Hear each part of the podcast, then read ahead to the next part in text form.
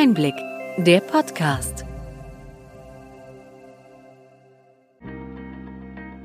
Sie hören den Einblick-Podcast, der Podcast für den tieferen, aber knackigen Einblick in die relevanten Ereignisse des Gesundheitswesens der vergangenen Woche vom Gesundheitsmanagement der Berlin Chemie.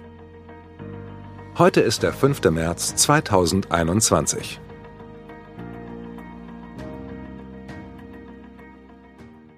Welche Themen stehen diese Woche im Mittelpunkt? Wir besprechen verschiedene Aspekte der Corona-Pandemie, wie Tests, Impfstrategie und den Impfpass der Europäischen Union. Die Haus- und Fachärzte sollen Impfungen vornehmen können. Debattiert wird der mögliche Einsatz der Luca-App bei der Nachverfolgung von Infektionsketten. Wir schauen uns die Richtlinie Telemonitoring bei Herzinsuffizienz an, die der GBA vorgelegt hat. Vergütungsstreitigkeiten bei der EPA wurden beigelegt, bei den DIGAs allerdings noch nicht. Außerdem berichten wir von einem Feldtest zur Telematik-Infrastruktur.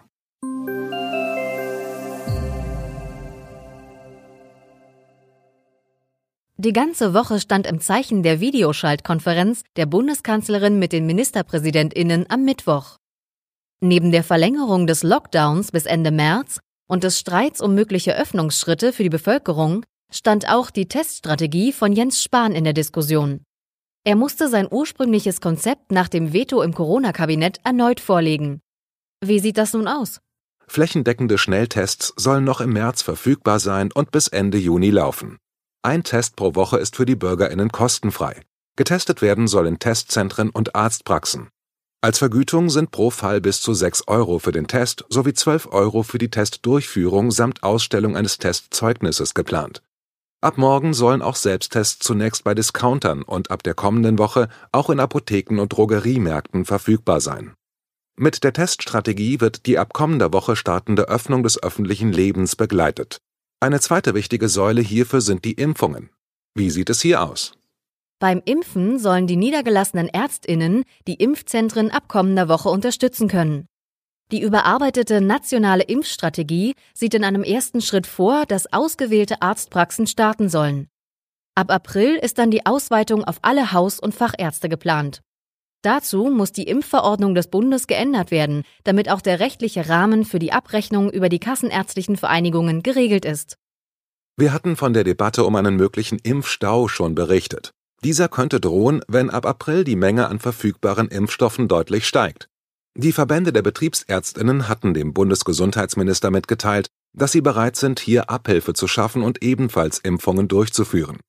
Es könnten bis zu fünf Millionen Menschen im Monat geimpft werden, darunter auch viele, die nie zu einem Hausarzt gehen. Die Arbeitgeberverbände unterstützen den Vorstoß.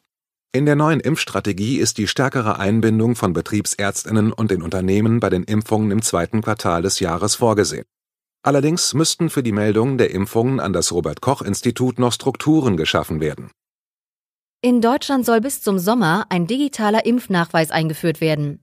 Obwohl seit Frühjahr 2020 bekannt ist, dass Impfnachweise enorm wichtig sind für die Normalisierung des öffentlichen Lebens, soll die Vergabe des Auftrags für das digitale Impfzertifikat erst jetzt und innerhalb von nur zwölf Tagen durchgeführt werden. Schon am 21. Januar hatte der Europäische Rat einen interoperablen Nachweis für ganz Europa beschlossen. In Deutschland wurde dieser Beschluss erst vier Wochen später vom Corona-Kabinett aufgegriffen. Kritik gibt es an der kurzen Frist und an der Tatsache, dass das Verfahren ohne Teilnahmewettbewerb stattfand. Seit einigen Wochen wird auch über einen digitalen europäischen Impfnachweis diskutiert. Bundeskanzlerin Angela Merkel fordert, dass in den nächsten drei Monaten ein System zur gegenseitigen Anerkennung von Impfungen zwischen den 27 Mitgliedsländern der Europäischen Union stehen soll. Wir sind gespannt, was aus dieser Ankündigung wird. Kommen wir noch einmal zur Impfstrategie. Die Krankenkassen sollen, was teilweise in einzelnen Bundesländern schon geübte Praxis ist, künftig Einladungen für Corona-Schutzimpfungen organisieren. Die Forderung, die Kassen bei den Einladungen für Patientinnen mit Vorerkrankungen einzubinden, wird schon länger erhoben. Ein Einladungswesen auf diesem Wege könnte die Nachfrage der Patientinnen in den Arztpraxen nach dem notwendigen Attest erübrigen. In Bremen hatte die AOK schon ein solches Verfahren organisiert. Auch die Einführung der Software SORMAS ist noch nicht bei allen Gesundheitsämtern erfolgt und schon steht eine neue Debatte im Raum. Apps zur Kontaktnachverfolgung sollen zwischen Gesundheitsämtern, Restaurants, Betrieben und Geschäften Daten austauschen. So könnten mit digitaler Unterstützung die Infektionsketten schneller verfolgt werden. Bundesweit hatte der Musiker Smudo von den Fantastischen Vier Werbung für die Luca-App des Unternehmens Nexenio gemacht. Die Musikgruppe ist sowohl an der Entwicklung der App als auch an dem Unternehmen beteiligt. In der Videokonferenz mit der Kanzlerin setzten sich mehrere Politiker für diese Lösung ein. Das könnte allerdings das Aus für die Corona-Warn-App vom Bundesgesundheitsministerium bedeuten. Es bleibt spannend, welche Debatten sich entfachen werden, bevor eine endgültige Lösung an den Start kommt.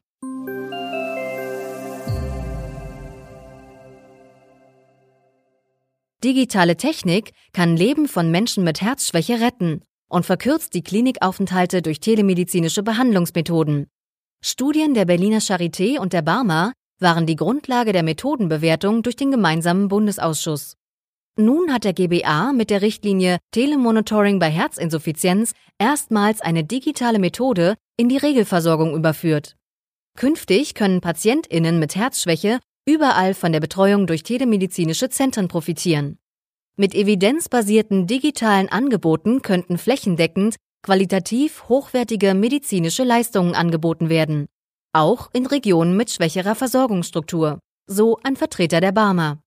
Mit kleinen Schritten geht es auch an anderen Baustellen der Digitalisierung weiter. Zur Vergütung der elektronischen Patientenakte EPA musste sich der erweiterte Bewertungsausschuss nach gescheiterten Verhandlungen zwischen KBV und dem GKV-Spitzenverband befassen.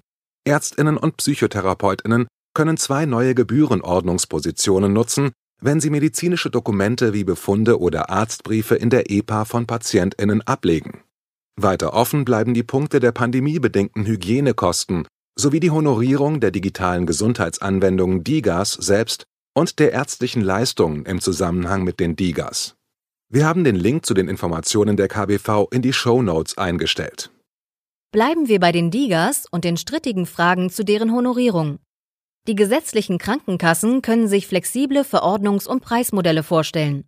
Die vom Gesetzgeber vorgesehene DIGA-Verordnungsdauer von 90 Tagen könne flexibler gestaltet werden, erklärte ein Vertreter des GKV-Spitzenverbandes bei der Landeskonferenz der Telemed-Initiative Berlin-Brandenburg.